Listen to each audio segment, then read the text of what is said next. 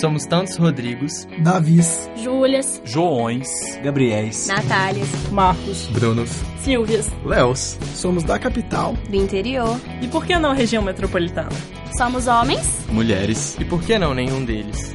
somos cachaça, cerveja E talvez os dois. Somos negros. e brancos. Aqui é galo Cruzeiro, e alguns América. Somos pão de queijo. E copo Lagoinha. Somos DA. E Tilelês. Somos a Fiche e a Rádio Terceiro Andar é toda nossa. Como entrar para a carreira acadêmica? Toda profissão tem uma série de desafios e ser professor não é diferente. Eu sou Bruno Peixoto e farei uma entrevista com o professor Elton Antunes, do Departamento de Comunicação Social da Fafiche, para falar sobre o assunto. Professor, boa tarde. Boa tarde. Vamos às perguntas? Pois não? Como e por que você decidiu ser professor? Eu acho que para virar professor tem muitos caminhos, mas dois são, são muito básicos. Uma é uma intenção deliberada de se tornar um profissional nessa área, e outra é o acaso.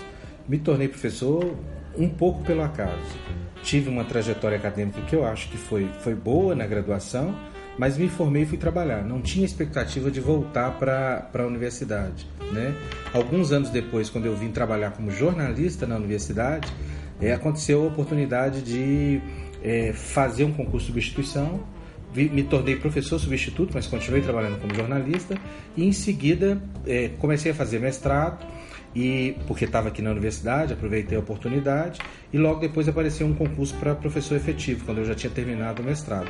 Fiz o concurso e, bem ou mal, passei. Então, tornei professor dessa maneira. Onde você começou a sua carreira? Eu comecei a dar aula em eh, escolas eh, de ensino superior particulares, né? Então, estava trabalhando como jornalista, recebi um primeiro convite para substituir um professor que estaria afastado de licença, e aí fui dar aula eh, na PUC, eh, o FMG, durante um, de- eh, um semestre. Depois, com esses contatos, fui convidado a dar aula numa outra instituição superior de Belo Horizonte privada, a Newton Paiva, depois no UniBH. Então, você entra num circuito, né? Você começa como toda profissão. Alguém indica, alguém fala, "Ah, tem fulano, etc. Então, nessas circunstâncias é que eu comecei a dar aulas. Dei aula em escolas particulares, até vir para a universidade fazer um concurso aqui. O que você achou mais difícil no começo da sua carreira? Na área de comunicação, a formação é para o campo profissional que não inclui a docência. Então, não é uma área com, por exemplo, formação em licenciatura. Como você, por exemplo, pode ter no no ensino de história, no ensino da geografia, não tem formação pedagógica. Então, você, na verdade, é um profissional da comunicação que, num certo momento, se torna professor. Então, em geral, você não tem uma formação para a docência. Então, você aprende a dar aula dando aula.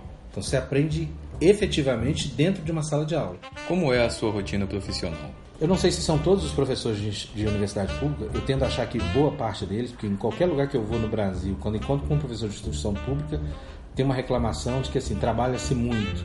Curiosamente, as pessoas não, muitas vezes não percebem, né? Uma pergunta recorrente que a gente recebe é: o que, você faz além de dar aula? E eu falei, putz, quem dera se eu pudesse só dar aula, né? Tem muita coisa a ser feita. A rotina profissional, ela, ao mesmo tempo que eu digo, é, a autonomia e essa independência são muito importantes e são coisas muito boas, né? Ao mesmo tempo, se você tem de fato assim, atribui um, um valor àquilo que você faz, né? Moralmente você se vê comprometido a ponto de, por vezes, você não conseguir estabelecer os limites do seu trabalho. Então, é muito comum você enfrentar jornadas de trabalho que assim, você sai da, da universidade, você está em casa trabalhando, né? Então, tal do, assim, que hora que você não está trabalhando quando você é professor? Não sei, não sei dizer.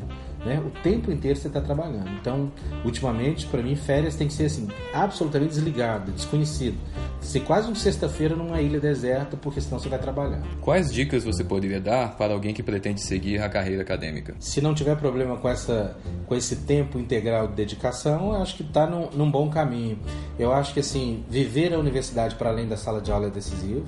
Né? É, curiosamente, eu inclusive hoje posso fazer isso pouco, mas a universidade tem uma vida é, cultural muito rica, muito debate, muito seminário, muita discussão, muita conversa, muito encontro e muita festa, e que às vezes ocorrem fora do seu espaço de trabalho, ou do seu espaço, do departamento, por exemplo, em que eu vivo. Então, viver essa vida da universidade é importante, né? porque é um lugar de formação e você não se percebe como é que você está formando, mas isso te forma, eu acho que é uma, uma coisa importante. E não gostar de ler absurdamente, né? Porque uma, uma coisa básica nesse processo é se apoiar nos outros, subir no ombro dos outros para poder fazer isso. Uma forma de subir nos ombros dos outros é ler o que a cultura produziu. E a cultura não só acadêmica, mas a cultura universal, né? Então, o que, que se fala, o que, que se escreve, o que, que se diz nas diferentes culturas. Então, ter essa necessidade de conhecer as outras coisas, para elas, para delas tirar proveito processando, reelaborando, eu acho que é, um, é, um, é uma dica. Muito obrigado pelas respostas, Elton. Agradeço o interesse da Rádio Terceiro Andar por me ouvir e ter interesse na, na minha carreira. Creio que o relato da sua experiência já ajuda muito, pois para nós, alunos da graduação, a carreira acadêmica pode parecer um pouco inacessível, principalmente pela falta de informações. Conhecemos nossos professores nas aulas, mas pouco sabemos do quanto que foi feito para que eles chegassem ali e o que é feito diariamente para realizá-las. Você ouviu uma produção da quinta temporada da Rádio Terceiro Andar.